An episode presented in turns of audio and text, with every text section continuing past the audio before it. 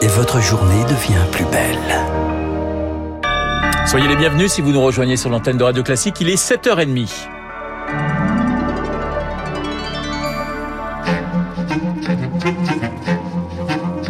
7h, 9h, la matinale de Radio Classique avec Renaud Blanc. Et à 7h30, le journal nous est présenté par Charles Bonner. Bonjour Charles. Bonjour Renaud, bonjour à tous. À la une ce matin, les débats débutent à l'Assemblée nationale sur le projet de loi anti-Covid. L'examen du texte en commission s'est terminé cette nuit. À partir de 15h, il passe devant l'hémicycle.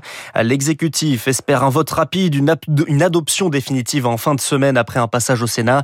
Car avec le variant Delta, il y a urgence pour Olivier Véran. Le virus circule beaucoup. Il circule beaucoup plus vite. Je viens d'avoir les chiffres de contamination des dernières 24 heures dans notre pays. J'avais parlé des risques d'avoir 15 ou 20 000 cas par jour à la fin du mois de juillet. Nous étions hier à 18 000 contaminations sur 24 heures seulement. Cela veut dire que nous avons une augmentation de la circulation du virus de l'ordre de 150% sur une semaine. Nous n'avons jamais connu cela. Ni avec le Covid, ni avec le variant anglais, ni avec le sud-africain, ni avec le brésilien. Oui, nous avons une arme, la vaccination. Le temps n'est plus au doute, le temps n'est plus à l'hésitation, le temps est à l'immunité collective.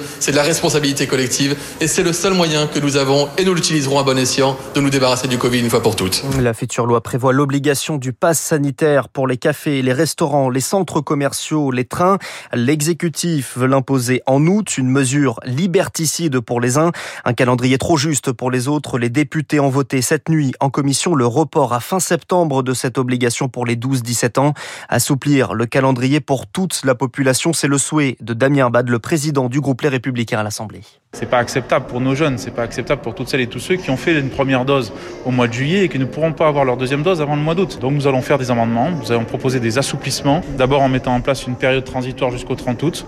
Toutes celles et tous ceux qui ont reçu une première dose au mois de juillet pourront aller au restaurant, aller au café, aller dans les parcs de loisirs, à condition qu'ils aient une deuxième dose durant le mois d'août. Il faut ensuite supprimer toutes les sanctions pénales complètement disproportionnées à l'égard des restaurateurs et des professionnels du tourisme, parce que ce n'est pas leur job. Et puis enfin, il faut éviter que le pass sanitaire touche aux activités du quotidien. Damien Abad avec euh, François Villeman. Et de son côté, le Parti socialiste plaide pour l'obligation vaccinale de toute la population. Tout comme Stéphane Troussel, une mesure d'égalité selon le président communiste de Seine-Saint-Denis, alors que seulement 39% de la population de son département a reçu une première injection. Il y a une forme de plafonnement de la campagne de vaccination dans les territoires populaires. La carte vaccinale, c'est un quasi-décalque des inégalités de revenus. Et donc, oui, ça doit nous amener à changer de braquet. Alors, plutôt qu'un pass sanitaire qui exclut, je préfère l'obligation vaccinale qui inclut. Ça créerait une obligation de moyens pour assurer euh, cette couverture maximale et ça permettrait de lutter contre les inégalités de santé. Parce que ce que je redoute le plus, c'est qu'il y ait une France à de vitesse, qu'à la rentrée, on soit contraint de fermer des classes. Et moi, je sais que dans un département comme le mien, l'école à la maison, c'est pas l'école. Stéphane Troussel, le président du département de Seine-Saint-Denis.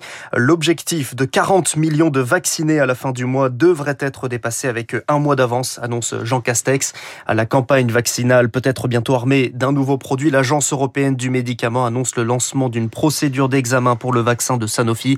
À ce stade, aucun calendrier n'est évoqué. Alors Charles, avant l'arrivée du pass sanitaire dans les restaurants, il est désormais obligatoire dans la plupart des lieux de culture et de loisirs à partir d'aujourd'hui. Les musées, les bibliothèques, les salles de conférences, de spectacles, les expositions, les cinémas, les théâtres, la jauge n'est plus de 1000 personnes mais de 50 personnes. Sauf que certains lieux ne veulent pas du pass sanitaire. C'est le cas du théâtre du Grand Rond à Toulouse. Alors ça n'est pas une prise de position contre la vaccination, mais plutôt un refus de devoir contrôler les spectateurs. Éric Vanel est associé du théâtre. Nous, en fait, la capacité normale du théâtre, c'est 120 places. On va passer à 49. Nous, on va continuer à évidemment imposer le port du masque aux spectateurs. On va réintroduire le siège libre entre les groupes de personnes. Le fondement de notre réaction, c'est euh, pour nous vraiment un problème fondamental de contrôle de l'état sanitaire de nos spectateurs et spectatrices. Il y a une ligne rouge là, il y a quelque chose qu'on ne veut pas faire ou qu'on ne peut pas faire en tout cas, c'est d'en avoir débattu au sein d'une société démocratique. Nous devenons la police pour contrôler une décision que l'État n'est pas capable lui seul de contrôler. Éric Vanel du théâtre du Grand Rond à Toulouse avec Elodie Wilfried. À noter, le port du masque n'est plus obligatoire dans tous ces lieux où le pass sanitaire est exigé, annoncé hier d'Olivier Véran. Les salariés ne sont pas encore concernés les établissements pourront continuer de l'exiger. Régulier. De même, les préfets pourront le rétablir si la situation épidémique locale l'exige. À ce propos, Jean Castex s'exprime aujourd'hui après un conseil de défense sanitaire. Interview au JT de 13h de TF1, le Premier ministre pourrait annoncer de nouvelles restrictions dans les départements touchés par une forte flambée de l'épidémie. Vous écoutez Radio Classique, il est 7h35 dans le reste de l'actualité. Charles, Emmanuel Macron fait partie des cibles d'espionnage. Le numéro du président français ciblé par le Maroc, révélation d'un consortium de médias internationaux. C'est le scandale Pegasus du nom de ce logiciel israélien utilisé par des États pour surveiller des militants, des journalistes et donc des politiques. 1000 Français sont concernés, des ministres également, comme Édouard Philippe, François Drugy, Jean-Michel Blanquer ou encore Bruno Le Maire. On vous raconte tous les détails dans le journal de 8 heures. Les Républicains avancent doucement dans la course à la présidentielle. Cinq prétendants se retrouvaient hier. Valérie Pécresse, Laurent Wauquiez, Michel Barnier, Philippe Juvin et Bruno Rotaillot. Le président du parti, Christian Jacob, indique qu'ils ont, euh, qu'ils se sont engagés vers un processus de rassemblement avec une candidature unique. Une réunion pour isoler Xavier Bertrand, le président des Hauts-de-France absent hier et qui refuse toujours de participer à une primaire. Trois policiers mis en examen pour 27, 27 coups de taser sur un suspect. Les faits remontent à janvier dernier dans le Val d'Oise. Le chef du groupe qui a utilisé le taser est interdit d'exercer. Une affaire dont était saisie la police des polices, l'IGPN, dont l'activité est en baisse. 1100 enquêtes sur l'année 2020 selon le rapport annuel de l'inspection.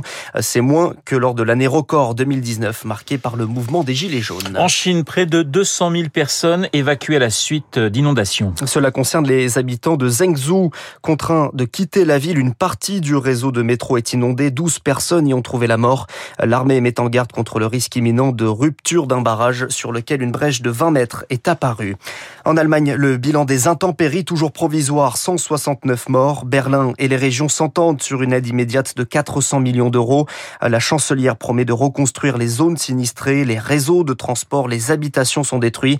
Pour le moment, les sinistrés font comme ils peuvent. C'est le cas de Spine Garzafi. Il habite à Blessem, près de Cologne. Victorien Villaume a pu échanger avec lui. Ces derniers jours, pour Spingar, sa femme et ses deux enfants, il a fallu improviser. Les premières nuits, on les a passées chez des amis et de la famille. Mais depuis deux jours, on est à l'hôtel parce qu'on ne se sentait pas très à l'aise et puis les enfants étaient sous le choc. Et à cause des intempéries, le père de famille a quitté très précipitamment sa maison la semaine dernière avec ses deux enfants sous le bras. Ils ont donc très peu d'affaires sur eux. Les enfants ont embarqué seulement deux t-shirts et ils étaient en short. Moi, j'ai juste pris un jean, un short et un t-shirt. J'espère qu'on pourra retourner dans les prochains jours à la maison. Juste quelques minutes pour récupérer nos affaires importantes. Mais Spingar ne sait même pas dans quel état sa maison se trouve. Beaucoup ont été détruites dans son village par un glissement de terrain.